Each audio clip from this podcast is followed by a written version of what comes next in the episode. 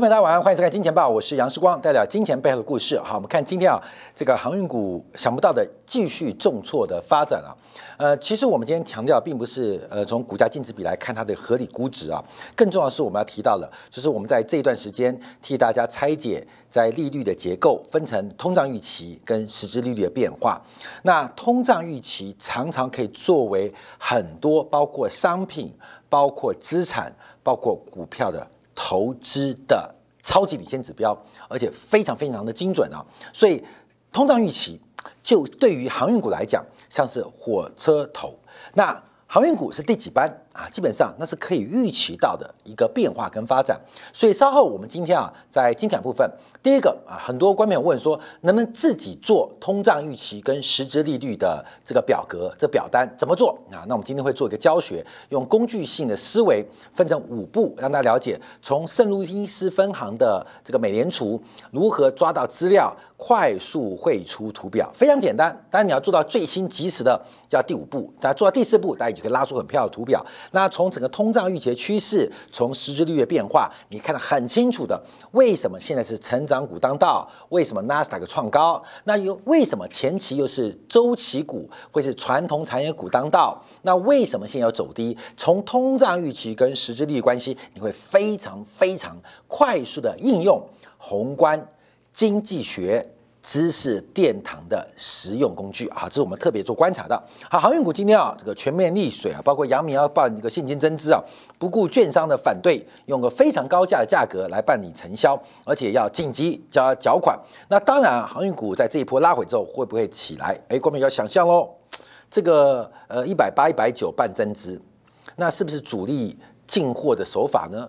还是怎么样呢？诶，不一定哦，关不一定哦。那当然，我们是长期思维，因为我们昨天节目提到，有没有可能一年的时间，你获利的期望值高达三成的？有没有？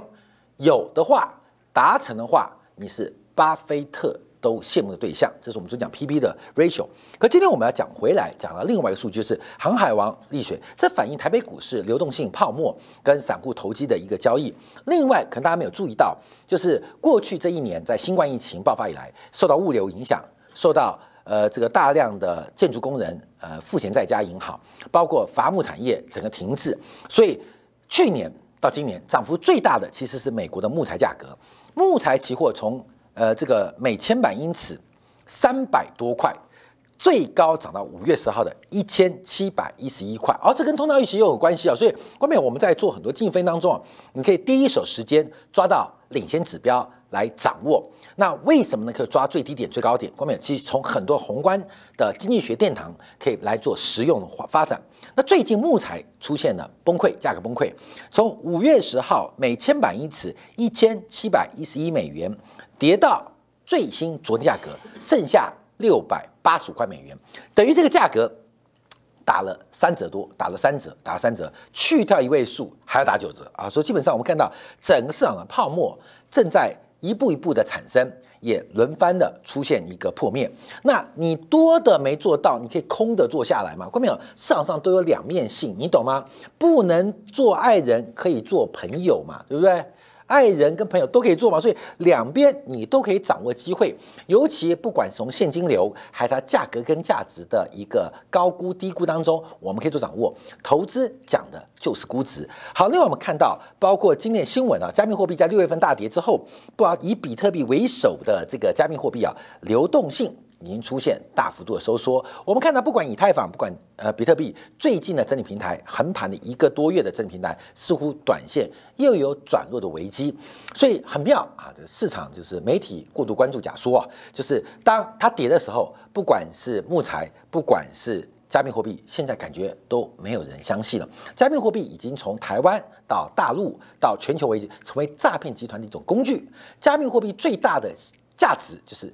诈骗集团来诈骗无知老人家的一种方法、一种说法、一种平台啊，所以现在的流动性大幅的收缩，收缩。那这种收缩是一个长期的一个架构开始出现一个转变，所以一个商品开始除了价格转折之外，慢慢的失去它的周转率，失去它的成交量，失去它的流动性，那是不是也是一个泡沫结束的时刻？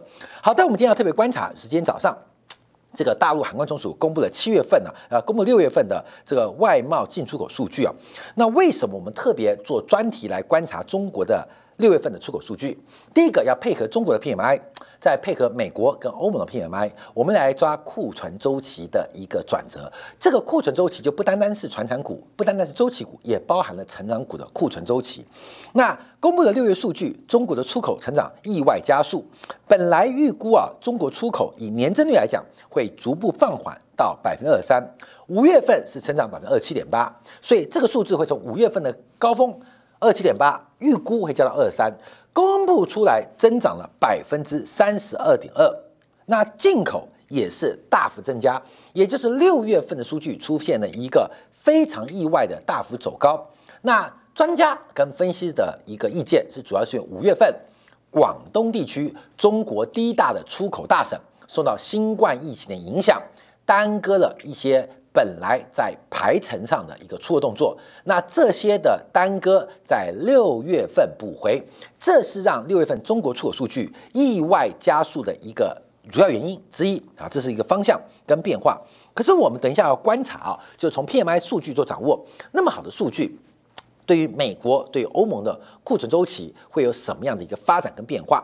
我们先看到这个中国的出口占比，在这个本世纪以来是不断走高，尤其是在新冠疫情爆发之后，更是创下一个新高。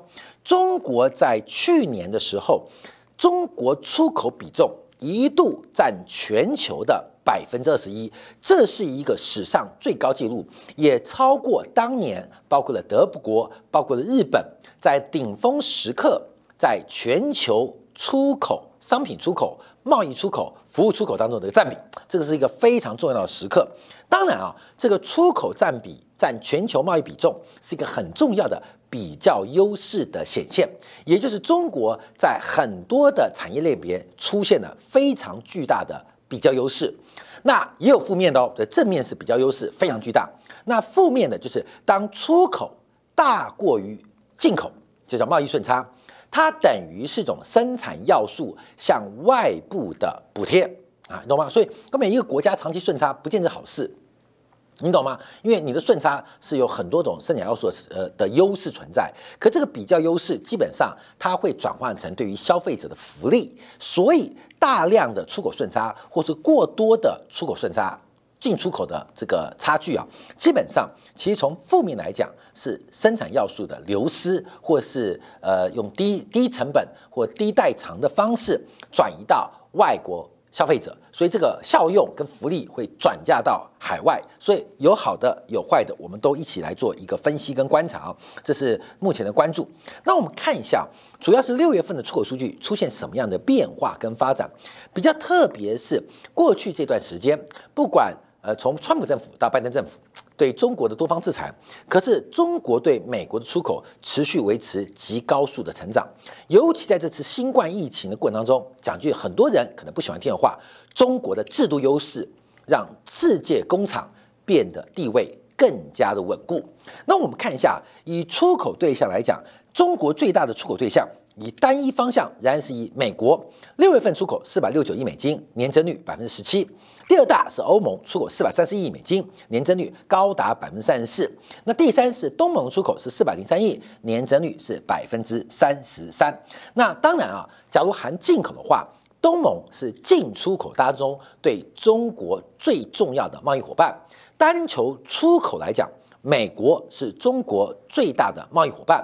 那这方面啊，这个我们可以做观察。就第一个，在整个这个亚太地区一体化过程当中，中国的地位是不断不断的抬升了，而且从产业分工当中，包括了韩国跟日本正在慢慢的进步的被整合到中国的。供应链当中，这从进出口数据很明显的。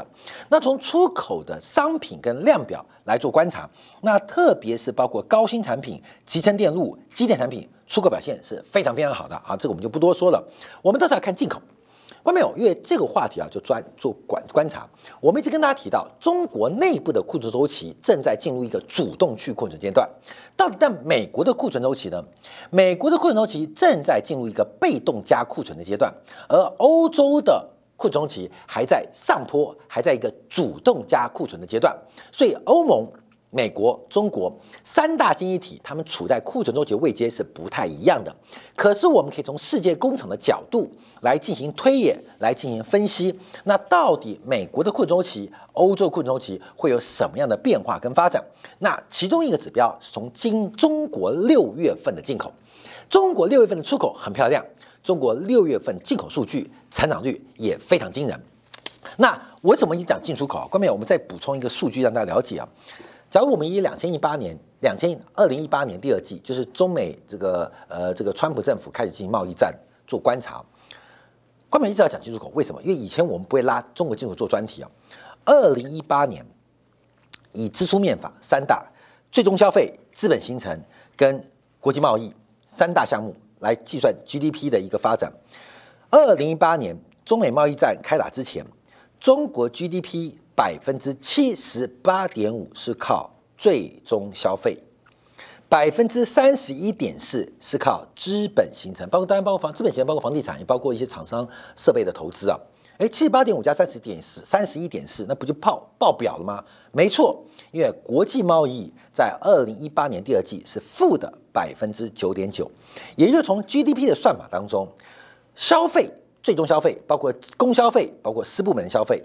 包括政府消费，包括个人消费，占中国 GDP 的百分之七十八点五，就是这个呃呃增量的百分之七十八点五。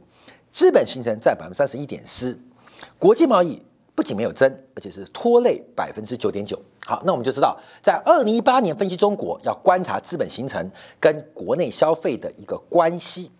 到了今年第一季，今年第一季，中国的最终消费资本形成跟国际贸易出现了一个结构改变，中国的最终消费从二零一八年中美贸易战之前的百分之七十八点五，下滑到今年第一季的六十三点四，足足掉了十五个百分点。十五个百分点，就是在中国的经济的三驾马车当中，消费基本上是大幅度的下滑。资本形成从百分之三十一点四的占比，中美贸易战之前到现在进行当中。降到百分之二十四点五，也大概掉了将近七个百分点。所以一个消费掉了十五个百分点，资本形成掉了七个百分点，那由谁来弥补呢？好，由国际贸易。从中美贸易战负的九点九个百分点，到了目前到今年第一季，国际贸易贡献了十二点二个百分点，一来一回多了二十一个百分点。所以整个中国经济的结构目前是出现非常依赖。外部需求，也就是出口市场的发展啊，各位讲这个变化，就像从二零一八年中美贸易战之前到最新第一季，因为第二季现在数据慢慢公布出来，很多数据还没结算，所以我们只能抓第一季。从二零一八年中美贸易战之前到现在，这个二零一八到二零一九，二零一九到二零二零，二零二零到二零这三年的时间，我们看到中国的 GDP 的推力三驾马车本身在改变，消费在降缓。资本形成受到国内对于这个基建跟房地产的这个控管也在下滑，反而依赖的是外部需求，就是出口贸易，特别是出口，因为这个国际贸易结果是出进口之间的顺差对 GDP 的贡献拉力啊。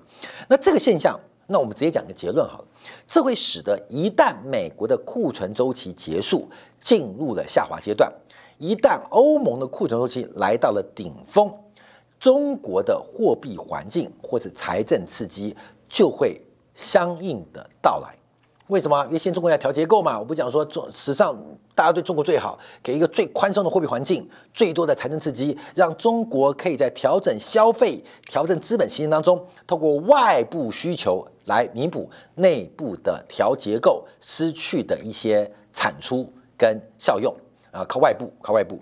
可是，一旦美国的红利用完，欧洲的红利用完，那中国怎么办？哈，中国的紧信用就要到。阶段进行一定的放松，那财政刺激包括的地方债的发行，就到时间会不断的来放大。啊，各位要注意到，所以从这个变化跟结构当中，有叫反身性的逻辑啊，经济越坏，股市越涨嘛，经济越好，股市反而涨不动啊，经济越好，大家担心通胀，担心升息啊，涨不动，那经济越坏啊，央行要央妈要来救人了啊，基本上我观察这个下半年快进已经下半年了，这个整个中国不管是信贷周期的尾声，还有从出口贸易。进口贸易可以看这个方向，那中国下滑速度会多快呢？我们看六月份的中国进口数据啊，这个金额大幅增加，可是我们仔细一看会发现一个变化，其实进口的数量没有增加，进口的金额是大幅增加，可是数量没有增加。我们以一到六月做观察，铁矿砂的进口数量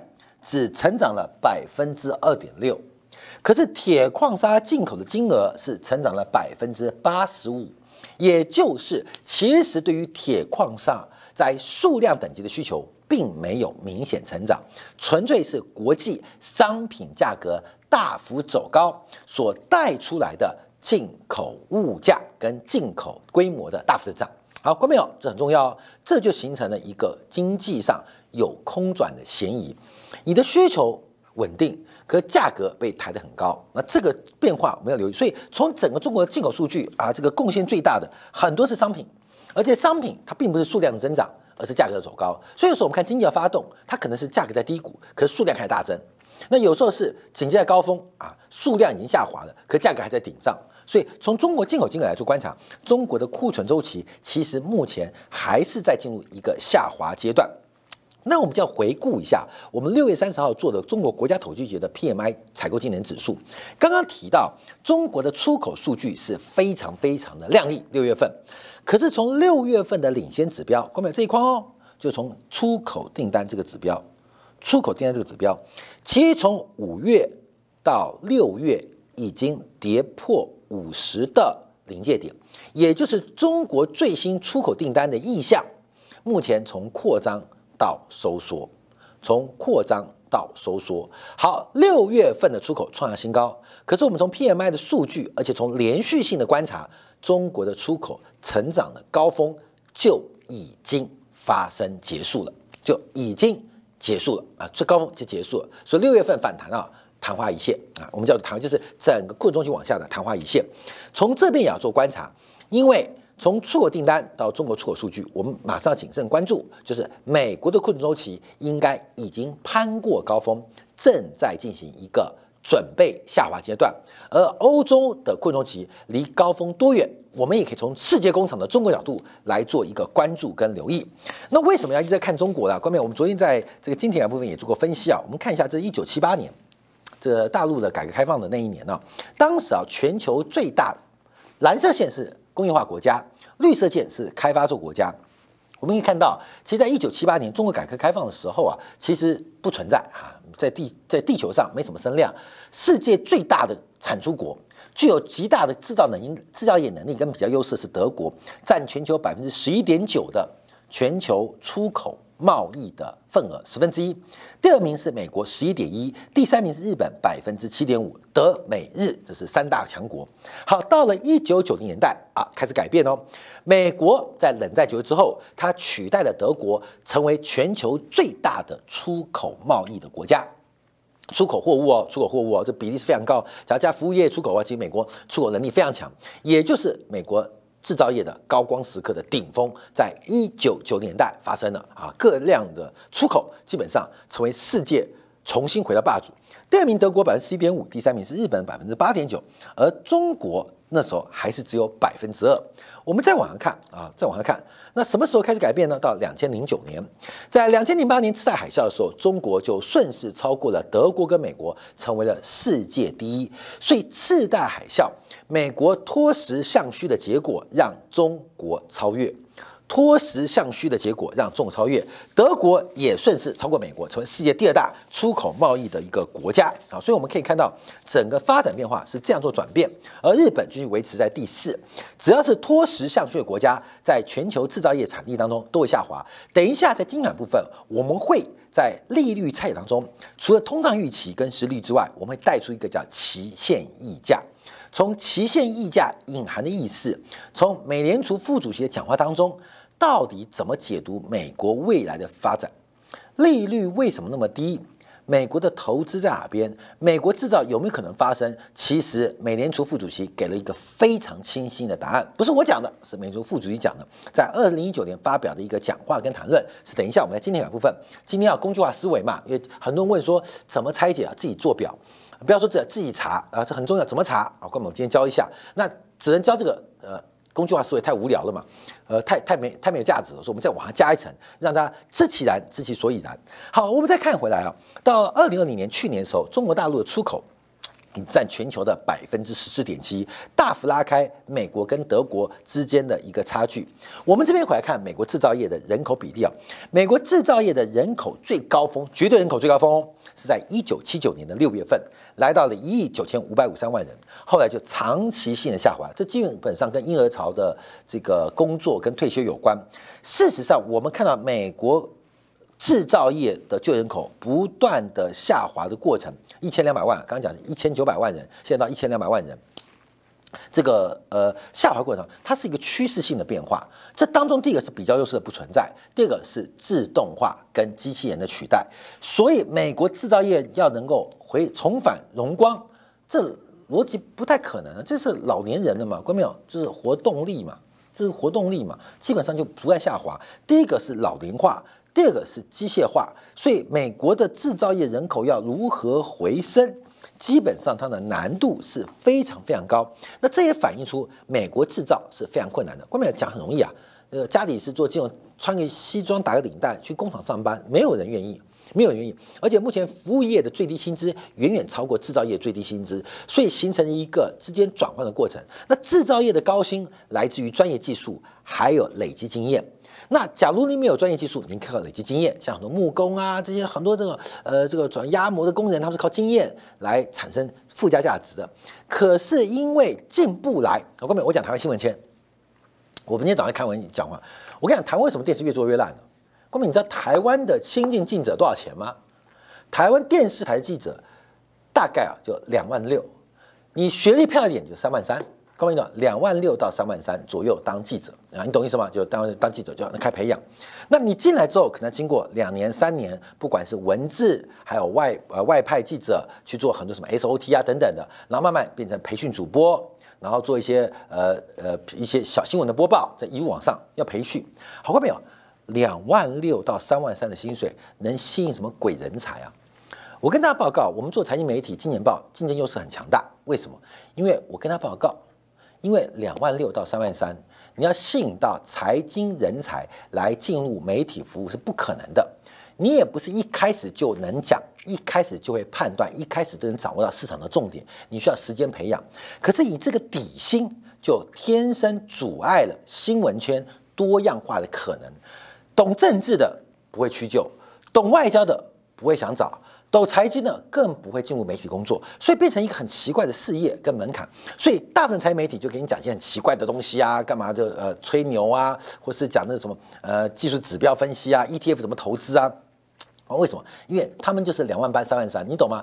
很多这个事情很妙，就是你的薪资可能是你资讯来源的三倍五倍。我为什么要薪资？就代表你的生产力，你的生产力。是你未来生产力资讯来源的三到五倍，你不是个很蠢的事情吗？看电视基本上是一个很愚蠢的行为。那你你可能八万块收入，你可能十二万收入，结果你每天看新闻说哇杀人了，那两万六的记者做的新闻，我讲的什么意思？回到这边来讲，美国制造业的进入门槛很低，这个什么门槛？工资很低。导致了美相对哦，相对相对相对于服务业，所以导致美国人不可能呃大学毕业生选择去制造业服务业。我们讲很简单的分法，不可能就用制造业嘛，都去服务业了嘛。所以美国制造业要回升不可能，除非美国愿意调降工资，不然一个就是门槛没办法竞争不过服务业，另外就自动化的过程。所以我们可以从这边做观察。另外啊，六月份就是最新的一期。呃，英国经济学人杂志，他从另外视角做观察，而这时候就把美国丢掉了，就看关系下欧洲。他说啊，在这个世纪上个世纪的初期啊，世界一百大有五十二家是美国的，四十一家是欧洲的，中国仅有两家。可是到了到了今年上半年，世界一百大的公司，美国有六十五家，美国还增加哦，而中国已经变十八家了，但欧洲剩下十五家。美国跟欧中国的发展已经完完全全领先欧洲的企业，把欧洲企业远远的抛在背后。这是英国呃经济学人啊六月份的一个杂志啊，是从加速做观察。当然，美国会那么增加，就跟当时的日本一样，股市的走高导致市值的膨胀。但不论如何，美国的竞争力还有后起之秀的中国竞争力，似乎把第三名的欧盟给抛在后面，抛在后面。好，那我们再往下做观察呢，我们可以看到，这就是另外在新兴市、新兴产业的投资额的角度跟掌握追踪啊。我们看到这个对于投资者。欧洲跟美国、中国的差距已经越来越大，而欧洲在世界的占比正在快速滑落。我们面对的一个环境就是中美 G2 两大国的一个博弈跟角力。所有的经济团体、所有的企业、所有的领袖、领导人都必须做选边的压迫，最终都只好做选边。到底要站在美国？还是要站在中国这一边，其实已经成为所有人要考虑跟担心的一个呃成本。我们最后要跟大家提醒到，其实全球在美国不断的印钞过程当中，一个是等下金钱报会把利率拆解当中，除了工具化思维之外，我们会带出一个期限溢价，让大家了解到，不管是股票的估值，还有长期生产力会有什么样的影响。另外关注。货币的宽松跟财政刺激感觉没有尽头，那市场上到底最大的黑天鹅在什么地方？还是提大家，中美脱钩的风险正在缓慢的向我们靠近，分享给大家。好，感谢大家今天的收看啊，呃，明天同一时间晚上八点，杨世光的金钱报与各家各各位再再会。